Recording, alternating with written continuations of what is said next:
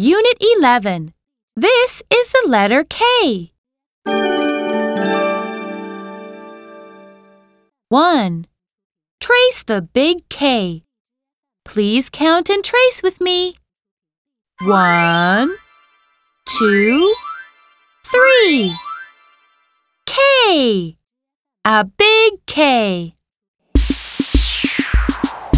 K is for kite. K.